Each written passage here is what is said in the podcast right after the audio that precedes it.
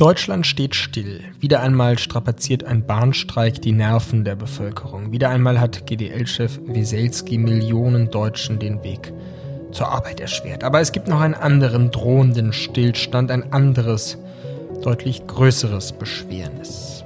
Gestern hat das Bundesverfassungsgericht einer Klage der CDU stattgegeben und damit der Finanzplanung der Ampelkoalition für Klima- und Transformationsvorhaben den Boden entzogen. Das Gesetz zum zweiten Nachtragshaushalt 2021 sei unvereinbar mit den Vorschriften im Grundgesetz zur Schuldenbremse. Das ist eine historische Entscheidung. So etwas hat es in der Geschichte der Bundesrepublik noch nicht gegeben, dass der Bundeshaushalt einer Regierung für verfassungswidrig erklärt wurde. Eilig wurde gestern eine Pressekonferenz einberufen, bei der die Spitzen der drei Regierungsparteien deutlich darum bemüht waren, Fassung zu wahren. Finanzminister Lindner allerdings stand der Ernst ins Gesicht geschrieben, als er sofortige Konsequenzen ankündigte. Erstens. Die 60 Milliarden auch bisher nicht genutzter Kreditermächtigungen werden gelöscht. Zweitens.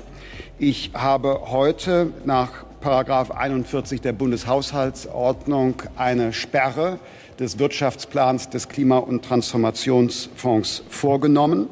Davon betroffen sind die Verpflichtungsermächtigungen, die für die Jahre 2024 fortfolgende jetzt nicht mehr belegt werden dürfen.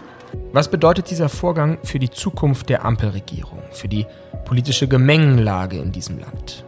Ist das der Anfang vom Ende der Regierungskoalition oder nur das Ende der Debatte um eine Lockerung der Schuldenbremse? Und welche symbolische Bedeutung hat dieser Vorgang für den sowieso schon stark angeschlagenen Kanzler?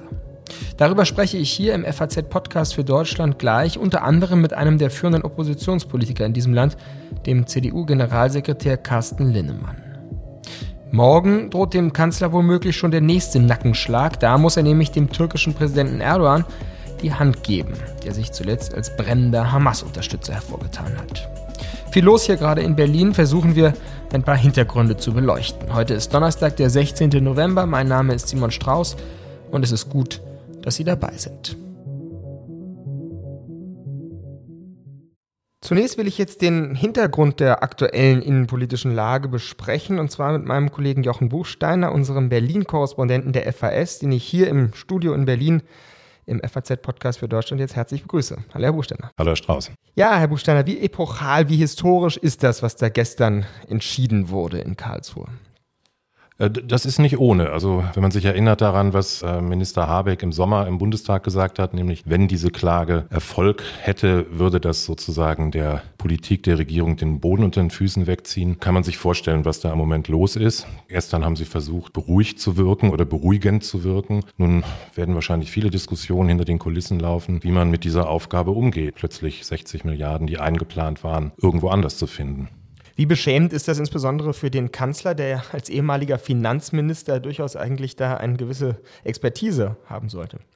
Olaf Scholz sagt ja, äh, man habe mit bestem Wissen und Gewissen gearbeitet und hätte viel Fachverstand zur Rate gezogen vor der Entscheidung. Und wie das dann eben ist, Gerichte sehen es manchmal anders und nun würde das eben in der Form akzeptiert werden. Aber es ist sicherlich kein Ausweis für äh, ein besonders solides Finanzgebaren. Und ich glaube auch, dass das ein bisschen in der Natur der Sache steckt, weil sehr viele unterschiedliche Interessen in dieser Koalition aufeinanderprallen. Und gleichzeitig gibt es die Schuldenbremse, gleichzeitig gibt es das Versprechen, die Steuern nicht zu erhöhen. Also musste man auf Buchungstricks verfallen, um sozusagen die Quadratur des Kreises zu ermöglichen. Damit ist jetzt Schluss mit der Trickserei, wenn man so will. Sie haben ja in der aktuellen Ausgabe der FAS einen sehr interessanten Text geschrieben zum Zustand der Koalition. In einer gewissen Weise schon voraussehend auch die Probleme. Sie sagen ja die verschiedenen ähm, Interessen, die da gegeneinander wirken. Sie haben aber vor allem auch das, den Begriff der Zäsur gewählt. Diese Ampelzeit, Ampelkoalition wäre eine Zäsur in der Geschichte der Bundesrepublik. Wenn wir da ein bisschen von der Aktualität jetzt weggehen, in welcher Hinsicht würden Sie das nochmal beschreiben? Ist das eine Zäsur gewesen, was wir da jetzt erlebt haben und noch erleben? Ich glaube, es ist eine Zäsur, die nicht von dieser Ampel gewollt ist, aber sie regiert in einer Zeit, die eine Zäsur darstellt und ist gewissermaßen Opfer der Gegebenheiten. Und man kann das daran sehen, dass sehr vieles, wofür sowohl Grüne als auch SPD jahrzehntelang, muss man sagen, gestanden haben, jetzt praktisch Woche für Woche abgeräumt werden. Ich nenne als Beispiel die Migrationspolitik. Jetzt plötzlich gibt es diesen Konsens, dass man nicht alles schaffen kann, indem man sozusagen nichts tut, sondern indem man die irreguläre Migration begrenzen muss. Das ist etwas Neues. Das ist schmerzhaft für viele in der SPD, insbesondere für die Grünen, aber es geht kein Weg daran vorbei und das spürt diese Regierung. Dasselbe haben wir in der Verteidigungspolitik. Die Grünen waren nie bekannt dafür, dass sie Freunde des Wehretats waren äh, oder militärischer Lösungen. Nun spüren alle an der Regierung Beteiligten, dass man umdenken muss, dass diese Zeitenwende stattfinden muss. In gewisser Weise werden, werden die Irrtümer und, und Fehleinschätzungen, die in den letzten 25 Jahren die deutsche Politik geprägt haben, Woche für Woche abgeräumt. Nicht nur die deutsche Politik, müsste man ja sagen, auch die deutsche Gesellschaft, nicht, die in einer gewissen Weise sich auf so weiche Themen verlagert hat. Sie beschreiben das ja auch. Der Egalitarismus, der bis hin zur Elitenverachtung geht, Rückzug ins persönliche Achtsamkeit, all diese sozusagen angenehmeren Themen der Gesellschaft. Da hat sich eine rot-grüne, dann eine Merkel-Regierung und jetzt eben auch diese Ampelregierung irgendwie mit sicher gefühlt, da für Politik zu machen und diese harten Fakten oder diese harten tatsachenpolitischen Entscheidungen außen vor zu lassen. Ne? Ja, also ich glaube, dass ein Großteil der politischen Klasse das politische Weltbild auf Illusionen gegründet hat in den letzten 25 Jahren. Also beginnend mit, mit der ersten rot-grünen Regierung. Äh, und die, die Merkel-Regierung hat ja sehr vieles von dem, was im rot-grünen Milieu vernünftig gefunden wurde, weiterverfolgt und vieles ja durchgesetzt, von dem die Grünen immer nur geträumt haben. Also nehmen wir die Anerkennung der gleichgeschlechtlichen Ehe oder die Abschaffung der Wehrpflicht. All diese Dinge waren ja eigentlich fast grüne Projekte, die dann von, von Merkel gemacht wurden. Und damit traf sie offenbar auch einen Nerv in der Bevölkerung. Es gab ja keinen Widerstand dagegen. Im Gegenteil, es wurde alles als sinnvolle Liberalisierung wahrgenommen. Und die ganzen 25 Jahre waren eigentlich sehr stark nach innen gerichtet in der Politik. Gesellschaftspolitische Reformen wurden gemacht und, und ähnliches. Und gleichzeitig war eben der Blick in die Welt ein bisschen vernebelt. Äh, man hat sich geflüchtet in die Hoffnung, dass es sowas wie ein internationales Wertesystem gibt, das hält und das Deutschland nicht bedroht, hat nicht erkannt, dass sich immer mehr Autokratien bilden äh, überall in der Welt, ganz besonders natürlich in Russland. Über die blinde Russlandpolitik ist ja nun auch mittlerweile genug gesprochen worden. Wir erleben eine Phase des Aufwachens in meinen Augen und ist es eben, fällt es dieser Regierung zu, ironischerweise könnte man sagen, diese Irrtümer zu korrigieren. Ironischerweise würden Sie warum sagen? Naja, weil wesentliche Personen in dieser Regierung in den vergangenen 25 Jahren die Irrtümer mitgetragen haben bzw. verkörpert haben. Wie schätzen Sie denn grundsätzlich die Chancen ein jetzt für diese Koalition? Wird das nicht jetzt noch viel, viel schwieriger werden, wenn jetzt auch noch dieser finanzpolitische Druck auf diesem Projekt Fortschrittskoalition lastet? Davon ist auszugehen. Man hat ja den Eindruck, dass sich die Atmosphäre seit dem Sommer ein bisschen beruhigt hat. Und jetzt ist natürlich wieder ordentlich Druck im System. Also die, die Fliehkräfte werden gestärkt durch dieses Urteil in, in Karlsruhe. Und das, was diese Koalition zusammenhält, ist sicherlich nicht ein gemeinsamer Vorrat an äh, Ideen und, und Plänen, sondern das schiere Überleben. Wären morgen Wahlen, würde diese Koalition vielleicht noch ein Drittel der Stimmen auf sich vereinigen können. Das heißt, keine der Parteien hat Interesse an Neuwahlen. Keine der Parteien hat ein Interesse, die Koalition aufzukündigen. Deswegen wird man sich wahrscheinlich irgendwie zusammenraufen, aber das wird nicht geräuschlos verlaufen. Und ich fürchte, wir werden in den nächsten zwei Jahren vieles von dem erleben, was wir in den ersten zwei Jahren schon erlebt haben das Ende der Illusion, haben Sie gesagt, ein Aufwachen. Jetzt würden ja wahrscheinlich Politikerinnen und Politiker der AfD sagen, dass sie sehr viel damit zu tun haben, mit diesem Aufwachen, weil sie die Themen Migration, anderes äh, schon auch heute, auch bei der Befragung des Bundeskanzlers gestern hat ja der wirtschaftspolitische Sprecher der AfD darauf hingewiesen, dass Sie, Ihre Fraktion schon früh dagegen äh, sozusagen protestiert hätten, gegen diesen zweiten Haushaltsnachtrag. Jetzt wäre ja ein bisschen die Frage, ist die AfD Symptom oder Treiber dieses Aufwachens? Ja? Also ich glaube, dass der, der Rechtspopulismus in ganz Europa natürlich eine Art von Korrekturbewegung gewesen ist und die etablierten Parteien darauf aufmerksam gemacht hat, dass sie bestimmte Probleme, die Bürger beschäftigen, nicht angemessen in Angriff genommen hat. Und in vielen Ländern wurde ja darauf auch reagiert. Nehmen wir jetzt mal Großbritannien, wo ich die letzten zehn Jahre verbracht habe. Dort gab es Nigel Farage und seine UKIP oder später Reform Party. Die sind praktisch nichtig geworden, nachdem die äh, konservative Partei ihren Migrationskurs stark geändert hat und der Bevölkerung signalisiert hat, ja, für uns ist das auch eine Priorität und wir versuchen alles, was in unserer Macht steht, diesem Problem Herr zu werden. Das ist denen bisher auch nicht gelungen und das Urteil, was wir auch diese Woche hatten vom Supreme Court, dass das Ruanda-Modell in der Form jetzt nicht funktionieren wird, war ein weiterer Rückschlag und, und trotzdem gibt es wenig Briten, die nicht sagen würden, diese Regierung will die irreguläre Migration begrenzen. Und das hat in Deutschland sehr lange gedauert, bis es über diese Frage einen Konsens gab unter den etablierten Parteien. Sie haben es angesprochen, Sie waren ja lange Zeit unser Korrespondent der FAZ in Großbritannien. Vielleicht letzte Frage, Sie sind jetzt zurückgekehrt jetzt nicht mehr gerade, sondern schon noch ein bisschen länger hier, aber trotzdem denke ich manchmal, Sie haben auch noch einen sozusagen frischeren Blick vielleicht auf dieses Land, auf Deutschland. Ähm, wie würden Sie das beschreiben? Was ist das für ein Zeitgeist, der, der Ihnen hier entgegengeschlagen ist? Ein bisschen haben Sie ja schon angedeutet mit Illusionen, aber wenn Sie das jetzt nochmal auf den Punkt bringen würden, gerade auch aus der britischen Perspektive, die Sie haben, auf dieses Land zu schauen heute. Also ich war ja nicht nur zehn Jahre in London, sondern davor auch noch zehn Jahre in Asien, also insgesamt 20 Jahre weg und hatte während dieser 20 Jahre eigentlich nie den Eindruck, dass ich besonders viel verpasse in Deutschland. Es wirkte auf mich sehr uninspiriert, bewegungsarm und so. Das hat sich jetzt geändert. Also als ich zurückkehrte, hatte ich das Gefühl, jetzt ist richtig was los in Deutschland. Hier sind die wesentlichen Pfeiler, auf denen das deutsche Modell basiert hat, die letzten Jahrzehnte bröckeln. Wir haben keine Sicherheitsgarantie mehr aus Amerika, die wirklich sicher ist, wenn im nächsten Jahr Trump gewählt wird. Wir haben große Probleme mit unserem größten Exportmarkt in China, wissen nicht, wie diese Entwicklung weitergeht. Wir haben äh, unseren größten Energielieferanten verloren.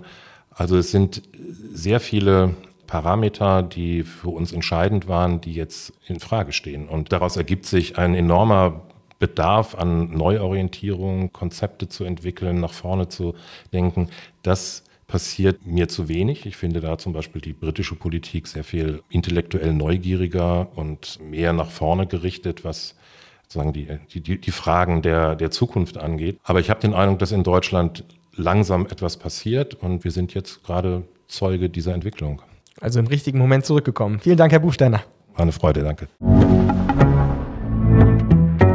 Ein Land, das aufwacht, ein Rechtspopulismus, der Prioritätenlisten korrigiert, eine Politik, die sich von Illusionen verabschiedet und ein Kanzler, der von einer Führungsfalle in die nächste stolpert. So die Analyse meines Politikkollegen Jochen Buchsteiner. Wie aber sieht das Ganze die Opposition? Welche Taktik will sie wählen, um den sowieso schon angeschlagenen politischen Gegner jetzt noch weiter zu schwächen? Ich bin jetzt verbunden mit CDU-Generalsekretär Carsten Linnemann, der als ehemaliges Mitglied des Wirtschaftsausschusses sicherlich einen besonderen Blick auf die aktuelle Nachrichtenlage haben dürfte. Herzlich willkommen im FAZ-Podcast für Deutschland, Herr Linnemann. Ja, vielen Dank, Herr Strauß, für die Einladung. Gestern hat das Bundesverfassungsgericht ja einer Klage der CDU stattgegeben und den Nachtragshaushalt der regierenden Ampelkoalition für verfassungswidrig erklärt. Wie gut fühlt sich das an? Ja, gar nicht gut. Man denkt das natürlich im ersten Augenblick. Man macht jetzt hier Freudensprünge aber es zahlt wiederum auf die Glaubwürdigkeit der Politik ein, und zwar im Negativen. Das Einzige, was mich freut, ist, dass es eine Stärkung gibt der Schuldenbremse in Deutschland. Dass der Staat in Zukunft mehr denn je gezwungen wird, mit dem Geld auszukommen, was es einnimmt und nicht mit irgendwelchen Tricks zu arbeiten. Das ist das richtig, richtig Gute. Und das hat diese Ampel gemacht. Sie hat einfach mit Tricks gearbeitet und damit ist jetzt Schluss. Ja, weil es kann Sie ja wahrscheinlich auch nicht wirklich freuen, dass jetzt, um das entstandene Finanzloch zu stopfen, möglicherweise Steuererhöhungen kommen oder Rentenkürzungen? Ja, diese Debatte müssen wir führen. Das ist ja Politik. Aber was mich freut, ist, dass diese Trickserei, diese Trickserei aufhört. Es gibt eine Schuldenbremse, die ist dazu da, in Ausnahmesituationen bestimmte Bedingungen zu nutzen. Es gilt aber nicht in Ausnahmesituationen, sich irgendwelche Säcke voll zu machen mit Schulden, die in den Keller zu stellen und dann ein oder zwei Jahre später zu nutzen, wenn man sie mal braucht. Und damit ist jetzt Schluss. Und Ihre Frage ist berechtigt. Und das gehört ja in den Deutschen Bundestag. Im Plenum müssen wir jetzt darüber diskutieren. Wollen wir Steuern erhöhen? Wollen wir die Schuldenbremse abschaffen? So wie es die SPD eigentlich seit Jahrzehnten will. Ich sage mal, jedes Problem wird ja mit Steuererhöhungen oder mit Schulden gelöst. Oder will man Prioritäten setzen? Wir sind für Letzteres und die Debatte führen wir. Also eine Reform der Schuldenbremse ist für Sie ausgeschlossen. Da müsste ja die CDU mitmachen, es bräuchte ja diese Zweidrittelmehrheit.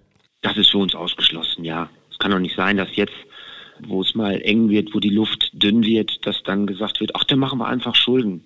Auf Teufel komm raus. Also das geht gar nicht. Mit Schulden heizen wir die Inflation an. Wir machen das auf dem Rücken der nächsten Generation. Und es ist doch in jedem Haushalt, ja, wird gearbeitet, man kriegt einen Bruttolohn, hat dann netto was und die Leute müssen mit dem Geld auskommen. Und dann muss der Staat sich genau so verhalten wie der ganz normale Bürger. Das macht er im Moment nicht und wir werden darauf drängen, dass er es wieder macht. Ihr Parteivorsitzender Friedrich Merz hat gestern ja gesagt, die Koalition sei nicht nur haushaltspolitisch am Ende. Was meint er damit?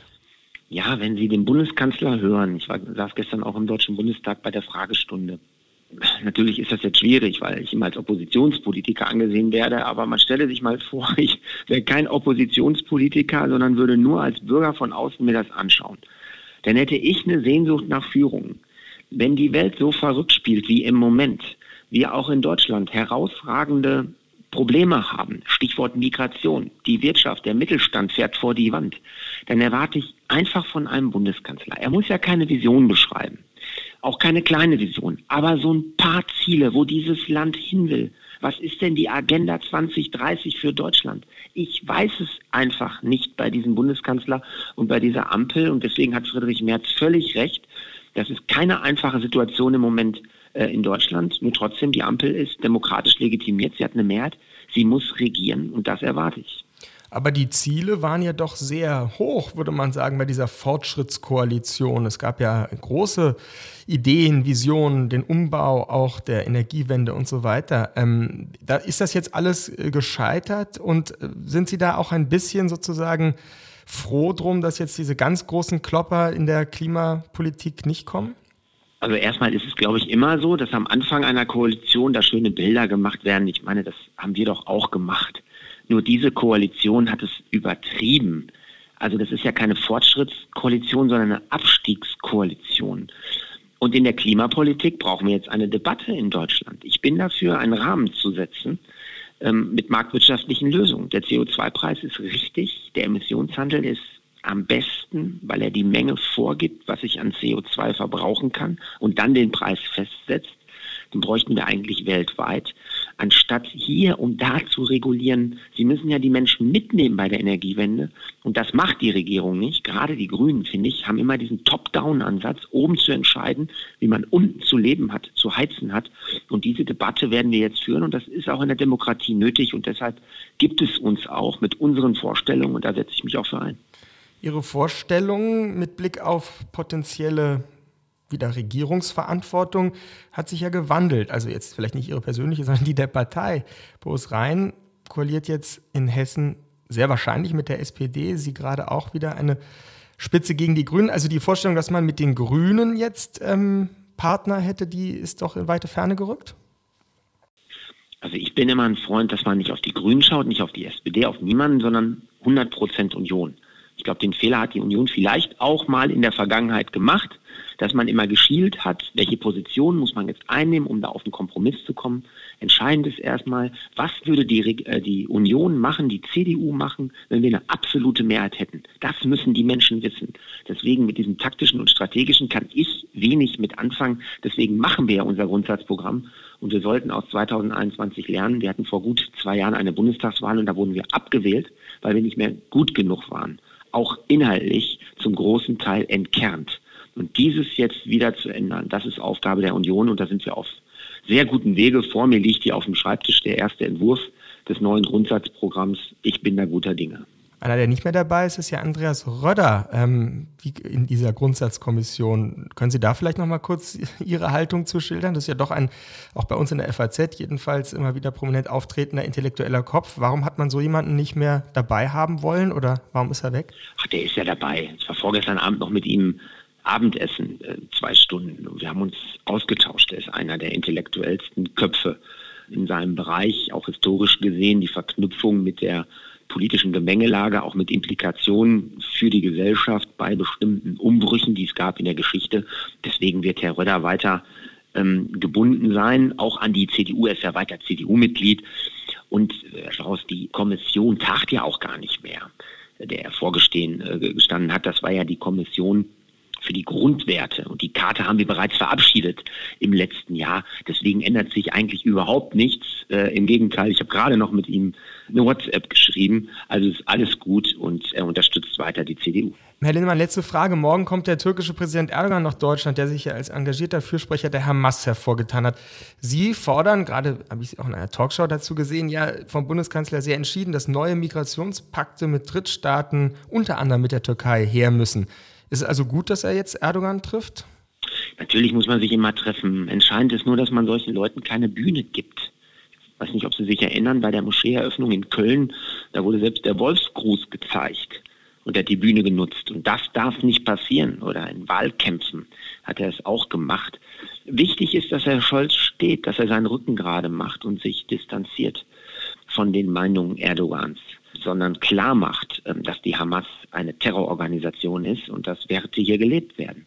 Und davon trennbar war auch in der Geschichte so, müssen wir natürlich mit Staaten reden. Ich meine, der einzige demokratische Staat dort in der Region ist Israel. Und insofern ist die Türkei ein NATO-Mitglied. Insofern ist es richtig, dass man miteinander redet.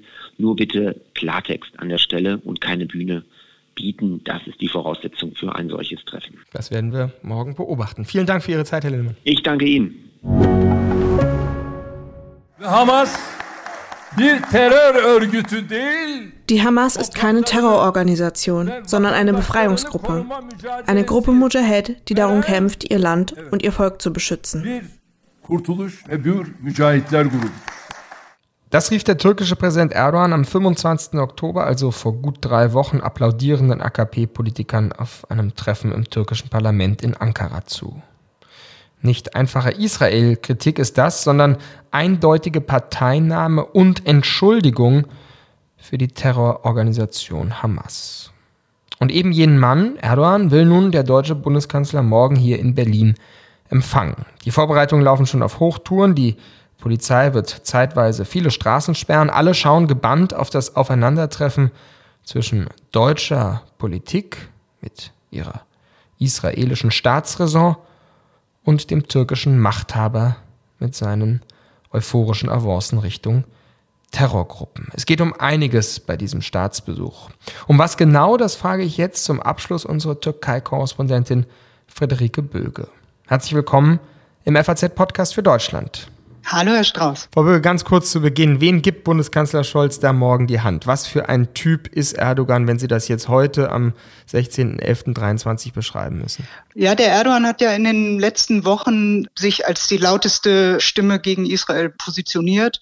Und das wird er sicherlich in Deutschland auch fortsetzen. Also Deutschland hat sich ja an der Seite Israels positioniert und äh, da hm, sieht Erdogan auch eine Chance drin, sich noch zusätzlich zu profilieren. Also zum einen in Richtung globaler Süden, zum anderen in Richtung äh, islamische Straße und auch ins eigene Land hinein natürlich. Also hier ist gerade wieder Wahlkampf. Äh, Im März gibt es eine Kommunalwahl. Äh, und natürlich nutzt der Erdogan das auch gerne, äh, um jegliche Kritik an Menschenrechtsverletzungen in der Türkei äh, abzuwehren, indem er darauf hinweist, dass der Westen ja Double, äh, äh, also Doppelstandards mhm.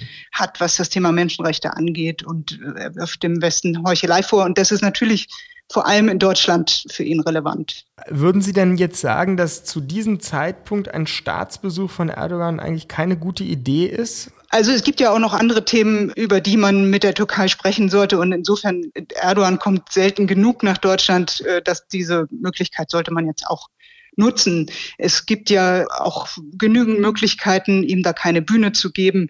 Die Termine, die er in Deutschland hat, wurden ja massiv zusammengestrichen und er hat jetzt keinen Auftritt vor der türkischen Community.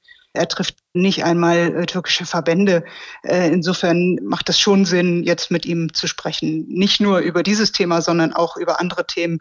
Migration, äh, nicht zuletzt äh, sind ja jetzt die Türken äh, die zweitgrößte ähm, Gruppe der Asylbewerber in Deutschland. Auch darüber muss man mit ihm sprechen. Die Türken sind die Asylbewerber, aber wir setzen ja als Deutschland offenbar auch große Hoffnungen auf einen erneuerten Migrationspakt mit der Türkei.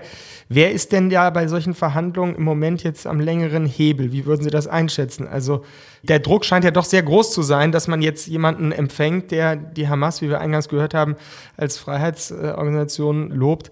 So jemanden jetzt zu empfangen und mit dem zu verhandeln, da muss ja schon ein großer Druck auf der Bundesregierung lasten. Es geht, glaube ich, nicht um einen neuen Migrationspakt. Es geht äh, schlicht und einfach darum, die Vereinbarung, die man 2016 getroffen hat, fortzusetzen. Dafür braucht es neues Geld. Die jetzige Finanzlinie läuft Ende des Jahres aus und äh, für die nächsten drei Jahre muss äh, in Brüssel entschieden werden, was man da wieder in den Topf wirft. Mhm.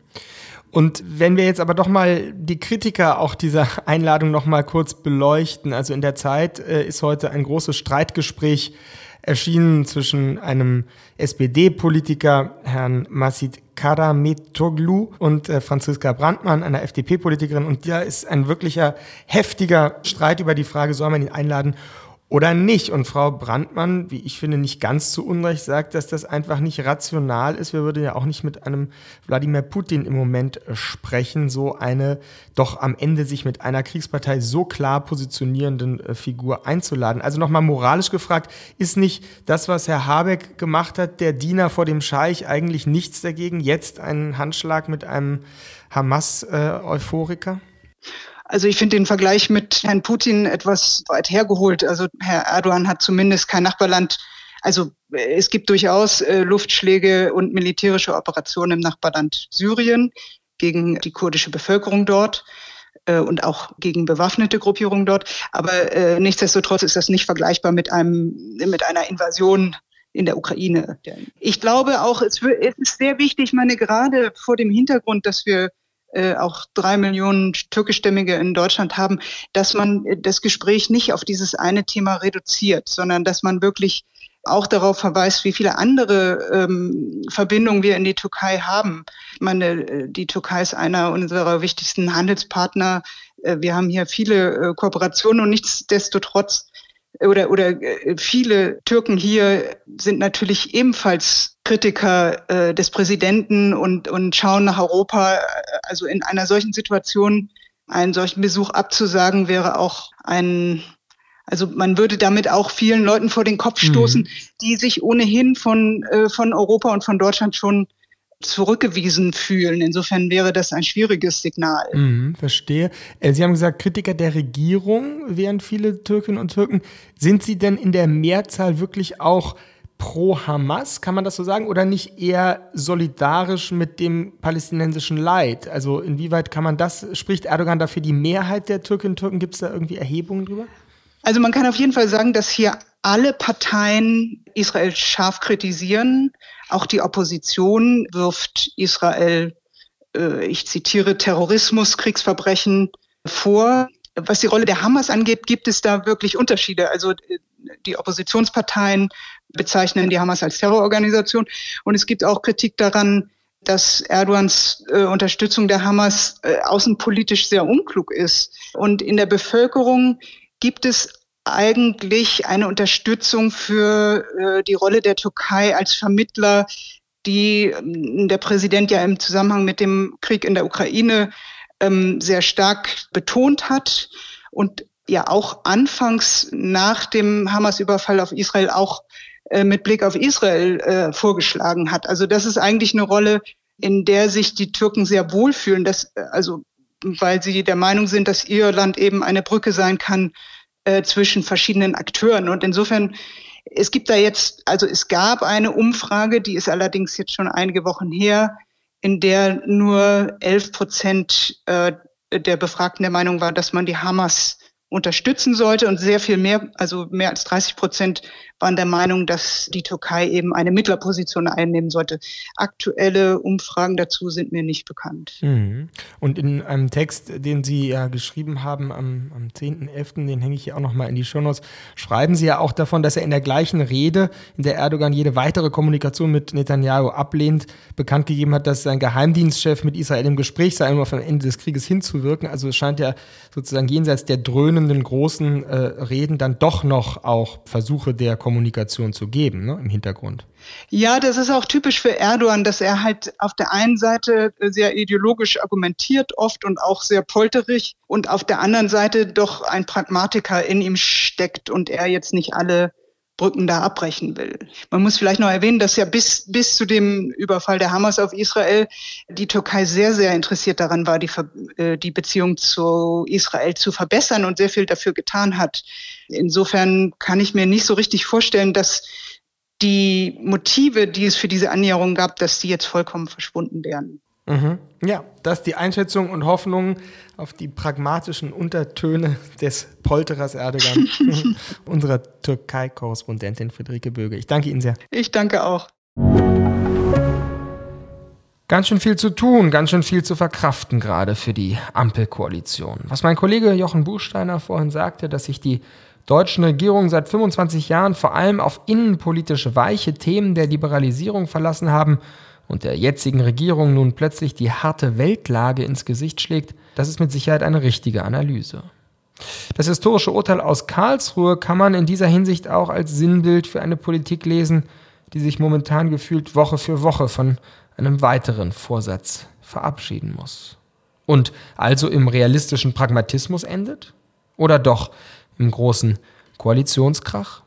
Wir werden sehen, wohin sich die innenpolitische Lage bewegt. Dass sie im Moment sehr von außenpolitischen Krisen dominiert wird, ist, Stichwort Erdogan-Besuch, offensichtlich. Was die konkreten Folgen der Haushaltsbremse aus Karlsruhe sind, was das für uns als Bürgerinnen und Bürger bedeutet, ob jetzt der Strompreis noch höher steigt, unsere Dämmungen noch weniger gefördert werden, all diese Fragen stellen sich. Wir werden sie hier im FAZ-Podcast für Deutschland bald möglichst beantworten. Aber morgen geht unser Blick erst einmal wieder in den Nahen Osten, nach Ramallah, von wo aus mein Kollege Felix Hoffmann live für Sie berichten wird. Mein Name ist Simon Strauß, mitgeholfen haben heute Laura Albermann und Kevin Kremmel und Sie, liebe Hörerinnen und Hörer, durch Ihr Interesse.